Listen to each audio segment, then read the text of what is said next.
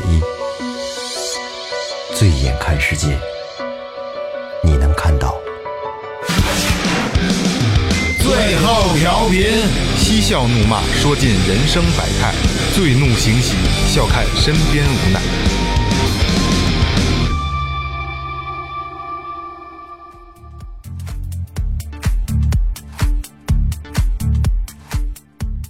听众朋友们，大家好，这里是最后调频，我是你们的老朋友。哎，我的草原，我的马，我想打耍就打耍。大家好，我是二哥，A K A Second Brother。大家好，最后录音师老岳。大家好，雷子，哎，这个岳岳哥把自己这个头衔又加上了啊，发现了吗？发现了吗？这期突然给自己加上了啊。上期就开始不，过最近岳哥确实表现特别好啊，就是身兼数职啊，越越快的这个真真的真真真是不错。然后先先临时临时先让你转正了，好不好？先让你转正了啊。呃，说前面啊，微博搜索最后调频，公众号呢搜索最后 FM，哎，关注我们的新浪微博和公众号啊。嗯，然后公众号里边有你们想要的一切。最近那个最后调频有很多的这个视频的东西啊，大家这个互动还挺高的，还挺有意思。就多留言，多留言，然后我们就是你们想要什么，我们就我们就给你们做什么，好吧？嗯，嗯，尽量的就是能把就是音频节目配合着视频的走，这样就是更直观、更有意思一些，然后也让更更多的人能更直观的认识我们，还是比较有意思的一个事儿啊。就大家互动量也挺高的，欢迎欢迎欢迎，好吧？嗯，关注起来。哎，对对对，关注起来啊！然后这期呢是其实挺临时的一期节目，上周才定的选题。为什么这么说呢？因为是因为上周突然一下，那叫什么雪莉，是叫雪莉吧？对，这个自杀了。二哥都不知道是谁吧？雪莉哎，不是雪是啊，韩韩国那那个吗？对对对韩国我知道，我知道，上周是雪莉他们那朋友自杀了吧？雪莉好像还在往前雪莉再往还还早一些对对，他他那姐们反正姐儿俩，对，然后我就无意中呢，就就去看了一些，了解了一些，然后然后也去结合了身边一些朋友的很多的这个这个这个状态，就觉得哎，最后调频应该去做一期这样的东西来让大家正视，因为我我还特特意翻了翻咱们这个同行的这东西啊，没有人专门去做这个东西，嗯，虽然说咱们不能说用一个音频的一个表现让大家去完全的了解咱们抑郁症啊，什么躁郁症、焦焦虑症、精神病哎，精精神病，哈，这没法去完全了解，没法去完全掌握它。但是我希望能让最就是最后调频做这期节目，能让大家对它有一个基本的认知，嗯，哎，对吧？这这这也是最后调频做点善事积点德，好吧？呃，今天欢迎的是堂姐，老朋友堂姐啊。国家二级心理咨询师，这个这个词儿我一直说错啊！刚才录音前我就准备这个这个介绍堂姐的时候，我说我说堂姐，刚才您说的什么来着？国家二级精神病是吗？其实不是啊，二级心理咨询师。然后呢，呃，我大概了解了一下，好像就到二级是吧，堂姐？哎，唐姐，那现在唐姐给大家打一招呼。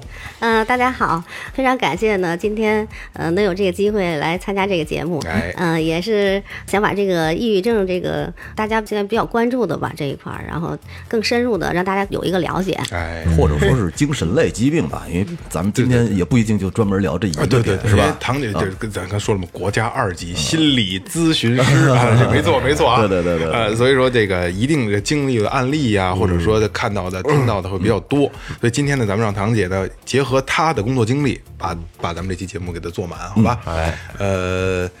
首先说，就是你们也了解到了啊，就是很多的咱们直观上能看到的明星的这些什么什么自杀的，都是一说最后就是抑郁症，对对吧？唐姐，那你那你得告诉我们什么是真正的抑郁症？呃，说到抑郁症吧，大家第一的反应可能就是说自杀了啊，抑郁症自杀可能更多的被大家所认识。嗯、但是呢，抑郁症呢，抑郁这个词其实是它是来形容一个心境。嗯啊，那抑郁症其实就是一种心境低落的一个主要临床症状。那么它是呈现一种持续性的、很显著的一个情绪低落的症状。就不高兴、不开心情心情不好，对，明显的三低症状啊，这大家可能对这个三低三低都有哪三低？啊，呃 大家血糖低、血压低、血脂低，工资也低，主要是工资低。工资低那仨就都低。对，咱们提到抑郁症呢，一定有一个核心的词儿，就是这个三低症状。那三低症状呢，就是情绪低落，然后他的意志很消沉，最后他的思维很迟钝。啊，啊，然后引起的一系列的一个核心性的症候群，它有个核心症候群，还有一系列的一个就是心理上的一个症候群，还有躯体上的一些症候群。主要的表现啊，嗯，它有一些常见的一些想法，比如说，呃，疼痛哦，剧烈的疼痛，在我接触的很多患者当中啊，他会就比如说上学的一些学生、青少年啊，他抑郁症的时候，他会疼痛，就无病上上学的时候疼痛，无病呻吟，就是就我行，刚才说持续疼痛，我想起雷哥上礼拜一直疼，喝喝点酒更疼，是吧？呃，不上学的时候不疼，但是一提上学的时候就特别疼，痛到什么程度？嗯，他可以疼得满地打滚，疼真的得大汗是真正的淋漓疼。是真正的疼。那是身体上有某个部位吗？嗯，可以是一点，比如说他他觉得他腹痛哦，肚子疼啊，比如说他的他喘不上气，他比如说他这个胸闷、气短。也可以表现出尿频啊、尿急，然后比如说啊，我我刚要那个说要去上学了，然后他就要上厕所。哦，啊，这些都是他的一些常见症状。那我青少年的时期啊，我刚才自检了一下啊，还也是有这种症状的，就那是是懒驴长毛比较多。我一上学就困，你说这没法弄，这 个特别的困。对，还有一些这个重症的抑郁症患者，他就是表现的比较绝望，嗯。嗯。啊，自卑，他就觉得一无是处，贬低自己，啊，这都是很常见的。不应。该生活生活在这个世界上的。还有一种特别孤独，嗯。嗯，他的感觉是特别孤独的。我的一个抑郁症患者啊，也是一个青少年，嗯。嗯，他呢主诉就是他很孤独，嗯，他就想把自己自己建立自己的一个世界。不，他给我提出了一个问题，他说我可不可以一个人去上学？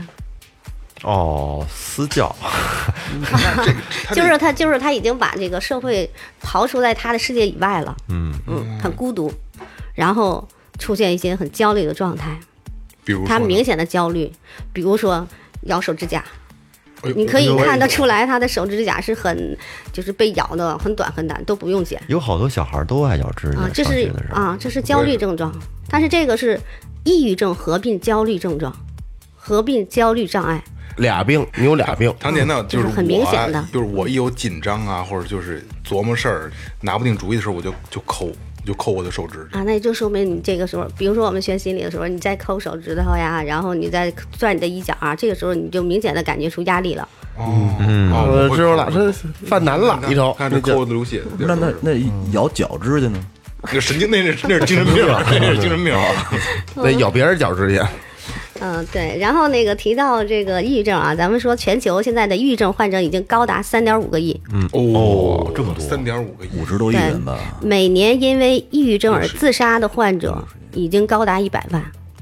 哦，这个数数据可真的不低了。那抑郁症这种东西，呃，严格意义上讲，它是呃是后天的因素多一点呢，还是说也的确有胎里带？就是好多孩子生下来以后可能就有这个基因的问题。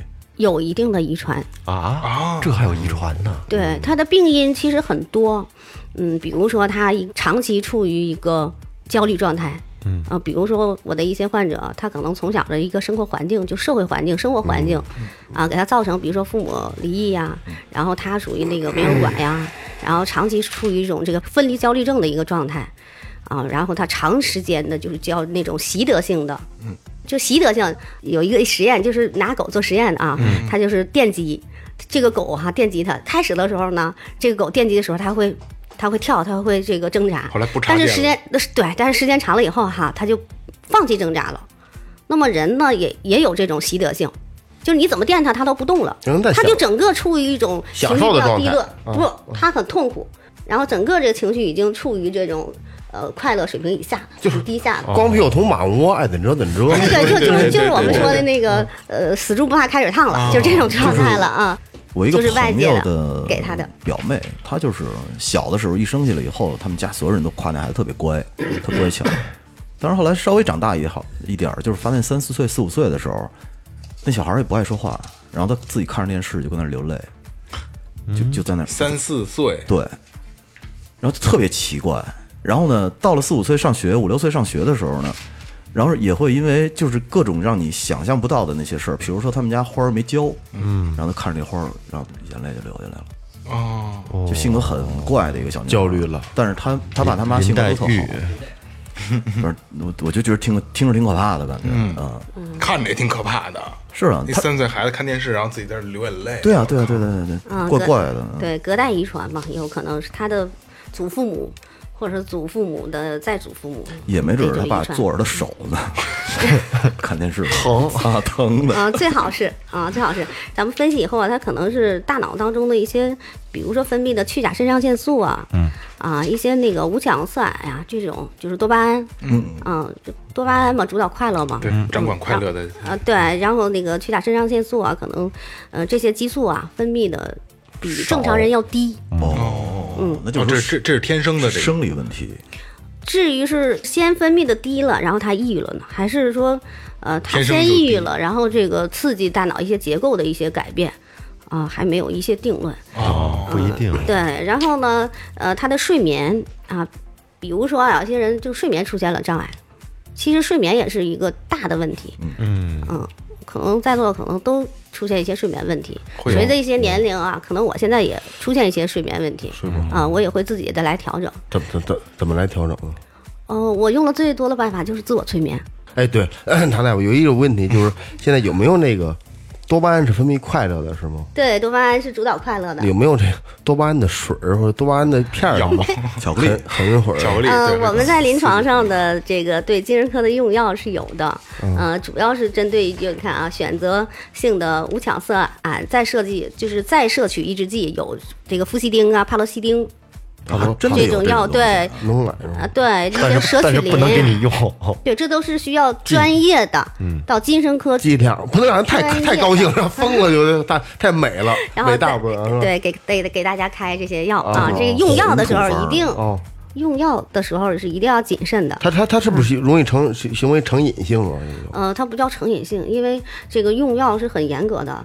呃，就是对于轻重轻度的这个抑郁症患者，持续用药在四到六个月，哦，它是有严格的这个用药时间的。嗯不能不能不能不能瞎吃是吧？瞎瞎瞎对，而且这属于金二类药品，瞎快乐，这是精二类药品啊，不是说咱们在市面上就能买得到的进啊。其他的综合医院也没有。近二是这是一个京二类药啊，物，京二类的，对对，嗯，呃精哦神病精神病病二类药品，对，精神精神病用药啊，一共分几类啊？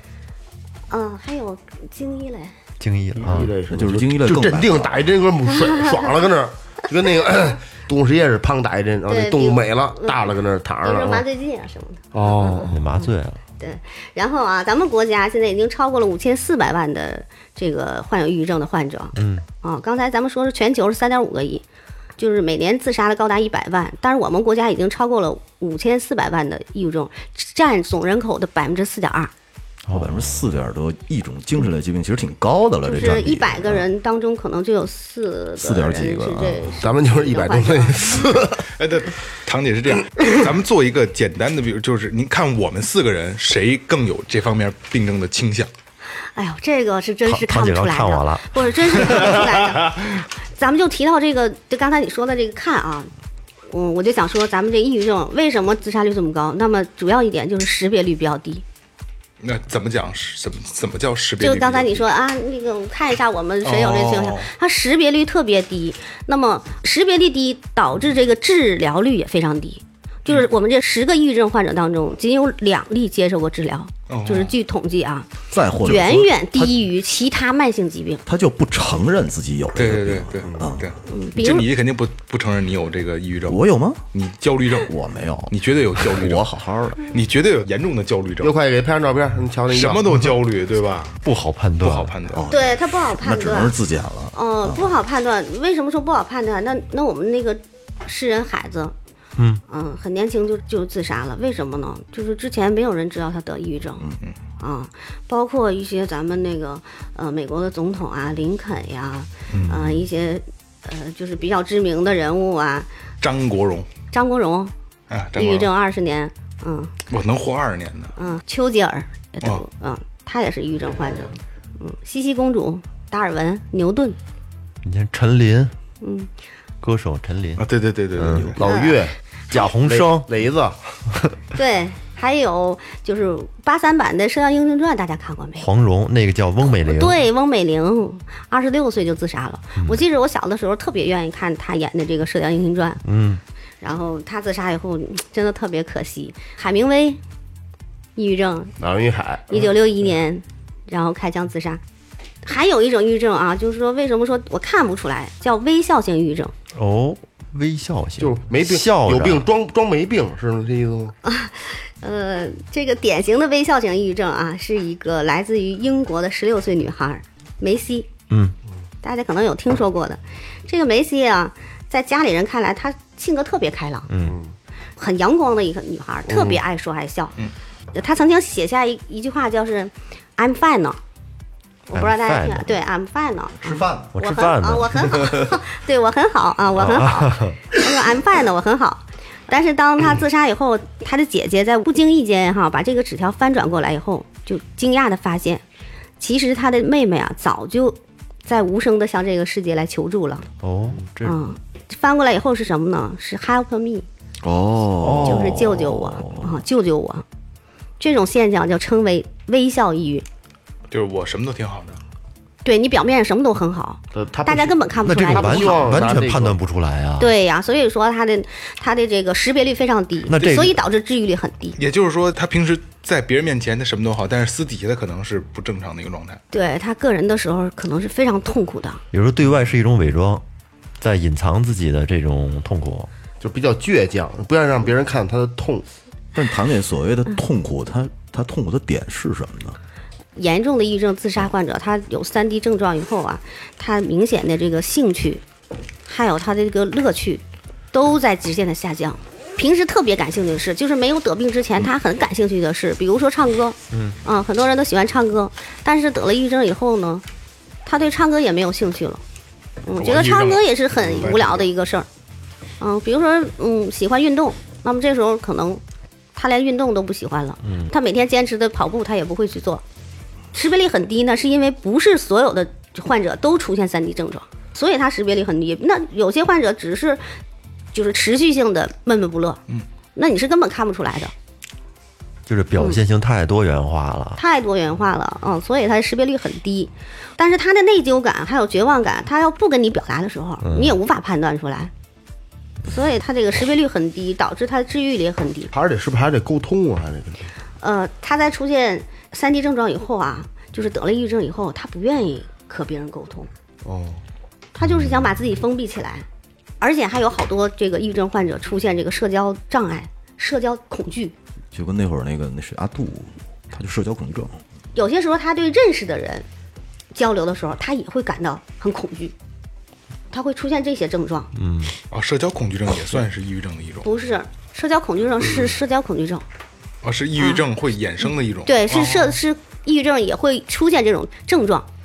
刚才那个咱们录录音之前，咱们对稿的时候，您说有有一套题，十五道题是吧？啊对对您现在就是给给我们四个人做一下这套题，咱们做一个，这听众朋友也能听得见，就是做一套这个抑郁症的自检，看看咱们是不是抑郁症。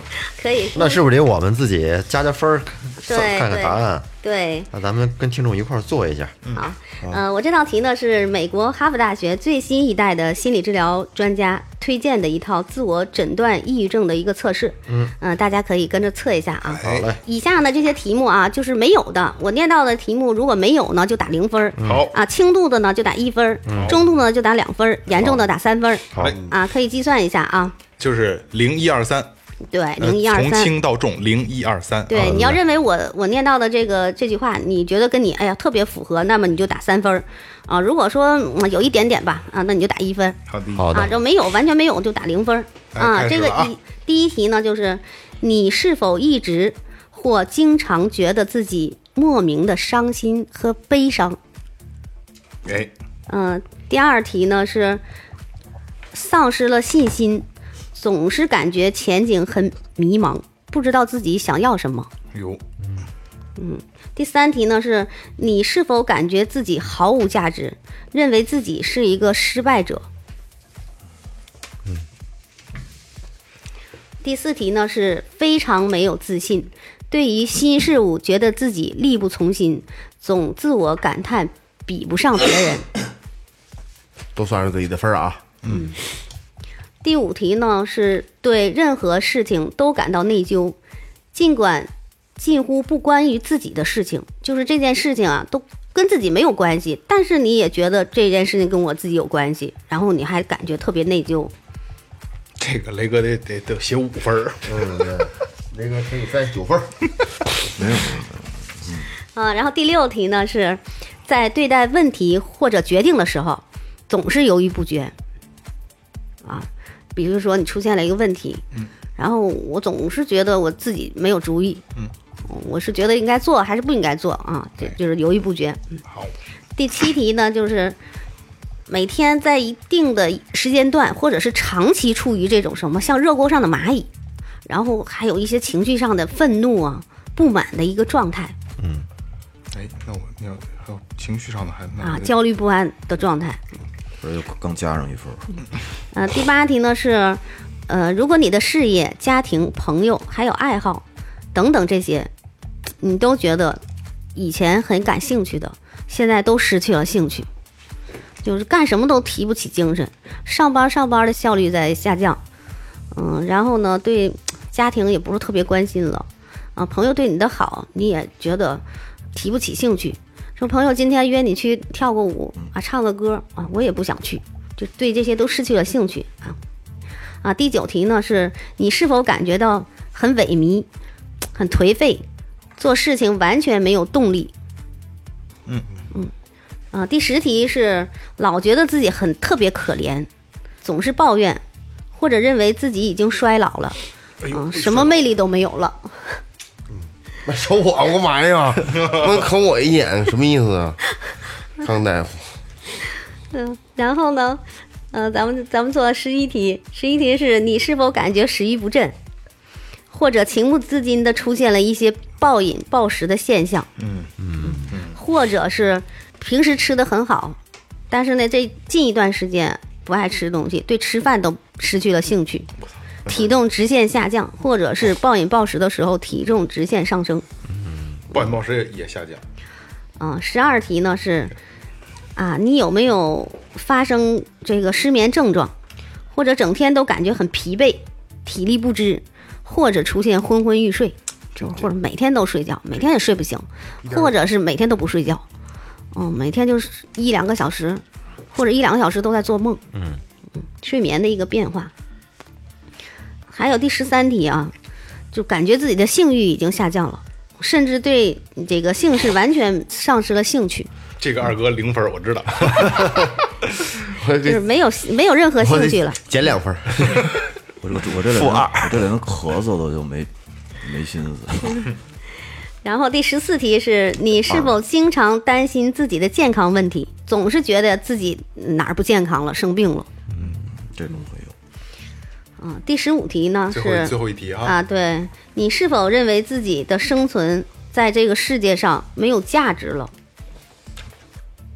哎，十五题完事儿了啊。然后然后大家可以评一下啊堂。姐就是把分儿加在一块儿是吗？对，把分数加到一块儿。哎，来来，那个听众朋友们，等等稍等啊，呃如果没听清、没听明白的啊，咱们从头你可以倒回去再听这一段啊。从弱到强是零到三分儿，好吧？零一二三四个选项，对从弱到强啊。然后咱们那个刚才唐大夫把这个十五道题念完了，你们自己算一下分儿，然后没有是零，对有一点是一，对中度是二，然后极端是三。没错。好，零到一分呢是没有抑郁症啊，嗯。嗯就是很健康，嗯，大家不用担心。啊，五到十分呢是偶尔的出现的一些抑郁的情绪，五到十分就偶尔了，是对，偶尔出现的抑郁情绪。啊。仅仅是情绪说的。对，十一到二十分是有轻度的抑郁症，我十七，应该注意调节一下。嗯我我我边缘我十一，咱俩是两头儿。我是我是三，你傻逼，你他妈 不可能，心这。么大吗？不可能，真是三。你心这么大呀？嗯完全没有抑郁症，恭喜那你 那你就回去再弄点炸酱面，再炸点酱。我想的事儿少，嗯然后三十一分到四十五分啊，是有严重的抑郁症，要及时到精神科门诊来就医。雷克多少分？雷克一百多分。雷克多少分？九十多，满分九十多少分？哎，呃，咱们二十一说了吗？二十三，啊，二十一啊，二十一没说呢吧？二十一到三十分啊，是有中度的抑郁症状啊，要及时的调整自己的情绪，哦，最好建议去做心理咨询。没没事，多找雷哥待会儿啊。我雷哥是精神病，二十三，抑郁症，中度的，可以做心理治疗啊，可以做心理咱里面最轻的是老心理治疗岳三。分最轻，然后我老是十一，哦你是十七，我是十七分，你是四十八是吧？二十三，二十三。呃，三十一到四十五分的时候呢，嗯、就建议大家到精神科门诊，嗯，去雷哥赶紧去验个血血常规去吧去看一看。不是三十一到，验血常规干嘛呀？这是三十一到四十五的人做不了这题了，就然后避免啊拖延病情。不知道干嘛的了，看着挺好。那像像堂姐像像雷哥这种状态就应该去做心理辅导了，是吧？可以找我去聊一聊。可以聊聊，你这真问题挺大的。其实啊，心理咨询这一块儿，大家可能有一些误解，说啊，我只有生病了才去做心理咨询。嗯、其实什么人更应该做心理咨询呢？嗯，应该是我们正常人。像你们这种类型的，哎我们我已经不正常了我他妈也是正常。就就对正常人等于我我应就我应该去做心理咨询，三分儿，你才三分儿，你心怎么这么大呀？真三分，好多好多选项都没有，没有这种症状，好他妈开心啊！你活的，就压力比较小。他那压力小，活得我跟你说，他简单他唯一的一个那个那那个，哎，三分。啊，三分。快乐感很强，啊，积极的他心态唯一。的一个三分可能就是那个性欲的那，他填了一三。没有没有没有，在咱们临床上还有一些就是专业的测量量表，比如说贝克的一个抑郁自评问卷，嗯，啊，还有咱们一些那个叫 SDS，嗯、这个焦虑自评量表，SAS 焦虑的一个量表反，正都是自己做的那种题。对对对啊，对，就是在呃电脑上它也出现一些题，然后患者可以到精神科门诊去做，然后也可以测出来。怎么稀里糊涂就成中度的了？我操，哪儿跟哪儿啊？你真得看了。就是抑郁症发作的时候，嗯，还有一个诊断标准，哎哎，这个要注意了。对，就比如说，嗯，我觉得啊，就是测完以后，或者是我到专业的那个精神科门诊去测量以后了啊，医生，嗯、已经说你有精神抑郁性的一个状态的时候，嗯，那么他发病的时候也有一个诊断标准，它有一个典型的症状，因为呃，抑郁症嘛，三 D 症状嘛，啊，第一点呢就是心境的低落，嗯啊，兴趣啊、愉快感的丧失，然后精力不足和疲劳感，这是典型的症状啊。然后常见的症状啊，就是有这么七个，注意力集中很困难，嗯，因为他出现一些什么运动激越啊，他大脑的神经特别紧张，然后他会想很多事情，这种事情都是分散性的，他没有办法集中到一个事情的中心上来，很分散啊东，东然后一耙子西一榔头的那种。就造成自己大脑神经特别紧张的状态。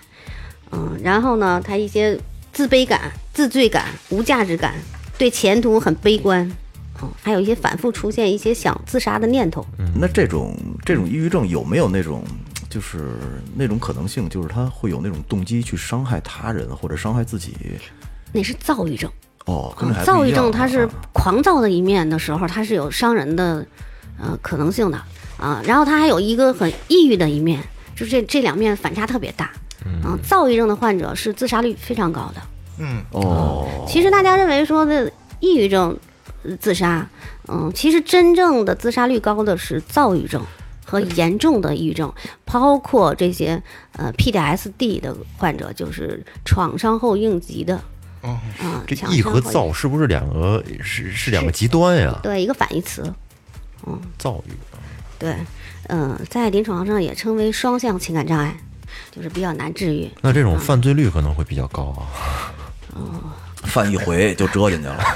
操，你高就高吧。嗯常见的症状还有这个睡眠的障碍啊，刚才咱们提到的睡眠的障碍，嗯、还有食欲的一些下降或者是食欲的呃改变。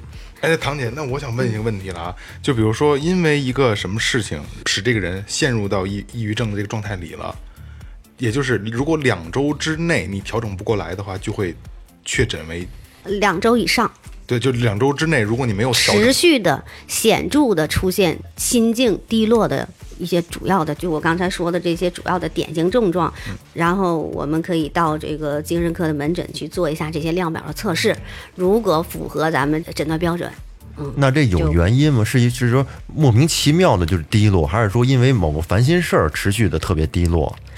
我给你简单就讲傻逼想不开是不是？就是不是我哎，我给不是，你我给你简对，大单讲一事家好像。好像都认为说抑郁症是想不开，就嗯，就是你看这人心眼那么小，这个这点小事怎么会想不开呢？嗯，其实真不是这样的，啊，他不是大家认为的，他的心眼小啊，想不开，不是这样的。你说就咱们这边我一哥们儿，他当时他想卖房，然后去买房，结果他那没卖呢，然后他就订了一个房，嗯，然后结果临到那个合同期限的时候，他那还没卖出去，嗯，但是他妈那更好卖，因为他那他妈那是五中那边的学区房，嗯，然后他就以一个特别低的价格把他妈那房给卖了，从卖了那天开始，因为他就他有内疚感啊，特别内疚，然后从那天开始就开始，嗯，情绪变得特别低落，然后导致他一段时间血压他妈二百多，然后什么都不想干。他他说跟我说说，我看马路上的那个车，速度感觉像增快了三四倍似的，从我眼前啪啪啪就就感觉这要疯了，看所有人都是像在跑着。对他严重的时候会出现一些精神类症状，啊，他就跟疯了似的，妄想所有东西都变快了，然后他就得闭眼，在马路边上，连他妈连马路都不敢过那段时间。后来就去医院住院，住了他妈半个月院，然后那个吃药吃药啊。嗯，对，吃药调。但是他但是他这东西特讨厌，就是他调整过来了，然后一段时间呢有事儿，然后烦心事儿多了，他又犯了，反复发作率，对对对对，然后又去住院了。反复发作率很高。他就有点精神病了，就是。我觉得像抑郁症吧，这应该算是。抑郁症其实是咱们一百五十种精神类疾病当中的单项发病率最高的一项疾病。嗯，所以呢，就像刚才他说的那个，遇到一些事儿的时候，他就自己走不出来了，走不对他的一些大脑神经的一些刺激啊，比如说呃神经内分泌的一些下丘脑啊，然后垂体啊、肾上腺素啊这些可能对他的大脑的一些刺激的时候，啊，他的那个大脑的前额叶和边缘系统这些脑区特征可能就出现一些异常和一些这个呃神经经络一些受损。他可能就会出现一些就重度的这个抑郁的症状，就不是说那个像您说的那种，哦，他就是怎么那么想不开？其实他真不是这样的。他就是想不开，对，要不然跳什么楼啊？真想不开。啊！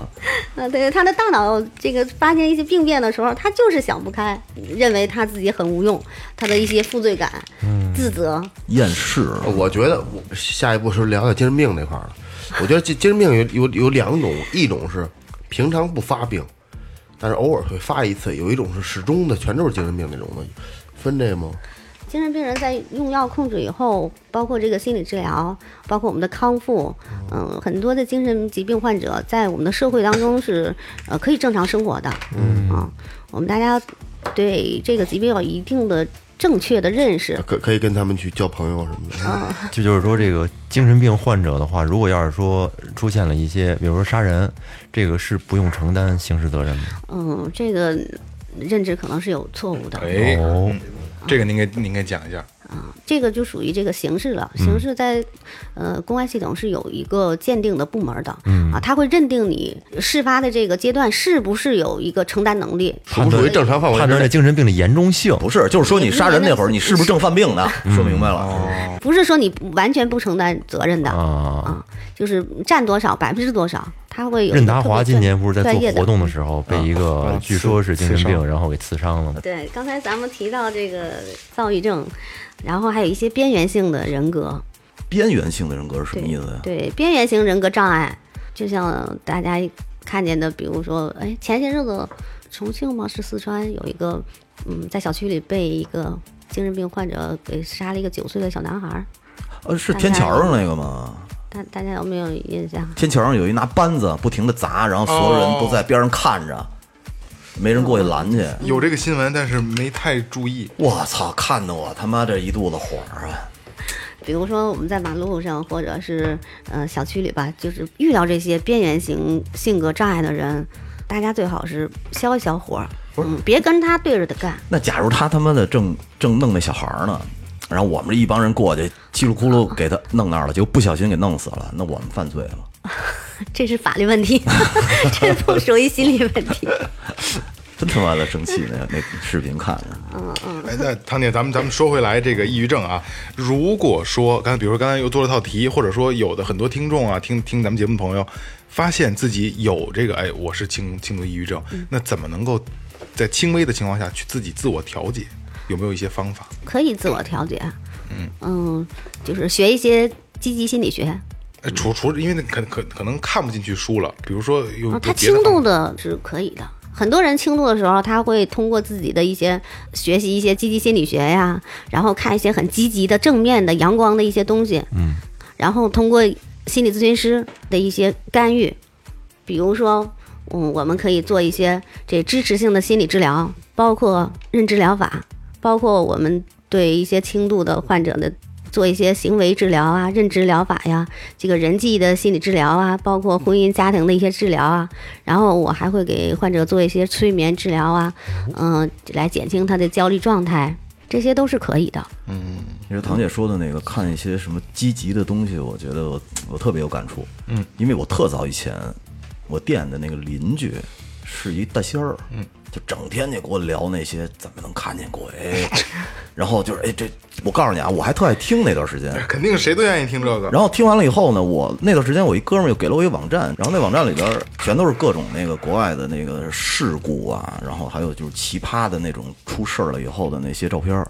我有一段时间特别痴迷那个，然后就导致什么呀？导致我那得我可能连着看了有一两个月，聊了有一两个月，然后我到电梯的时候，我都会突然看回一下头，就而且突然间的，嗯。然后有的时候你上明明上五楼，然后走着走着上七楼了。就跟神经病似的，那段时间 聊的我，晚上有时候自己跟家待着都他妈害怕。走火入魔了。嗯，那个为什么说一下这个床上后的应急障碍呢？嗯比如说啊，嗯，大家经历这个亲人的丧失，嗯，或者是自身经历这个车祸呀、事故啊事故啊啊，嗯，包括这些，嗯，咱们那个四川的地震地震啊，地震后的一些就是亲身经历的这个事情以后啊，他会有一个创伤后的一个应急反应。嗯嗯，这一类人群的自杀率是很高的。哦，所以作为家属、亲戚、朋友，嗯对这些经历过这些创伤的人，要格外的关注。是不是当兵的也是这个问题啊？那国外好多大兵，啊、包括咱们那个消防兵，哦哦哦呃，那个救女孩儿然后没救成功那个，哦他就是呃及时的做了这个心理危机干预。咱们的心理危机干预，从零八年汶川地震以后啊，这个形成了一个体系，叫那个心理危机干预。就比如说咱们这个一五年那个六月一号，东方之星那个旅游客船事件，大家哦知道吧？啊，呃，是从南京驶驶往重庆途中。突遇这个对流天气，然后最后造成四百四十多人遇难吧，啊，其中获救就有十二人，就是对这个十二人进行及时的进行了心理危机干预啊干预啊，心理危机干预。呃，国外好像也有一些报道，就是飞机失事以后，然后幸存者在几年之内自杀的率非常高。哦，这个就是创伤后的应急障碍啊，作为家人和和朋友啊，要时刻关注。嗯，那唐姐就是，呃，今天这节目差不多了啊，时间就是您可以给一些现在已经有，比如刚才咱们做完题了啊、有轻微的这个抑郁症的这些朋友们，呃，做一个简单的一个辅导，就是告诉大家怎么能够去正视这个问题，能能能真的能，如果自己能走出来是最好的。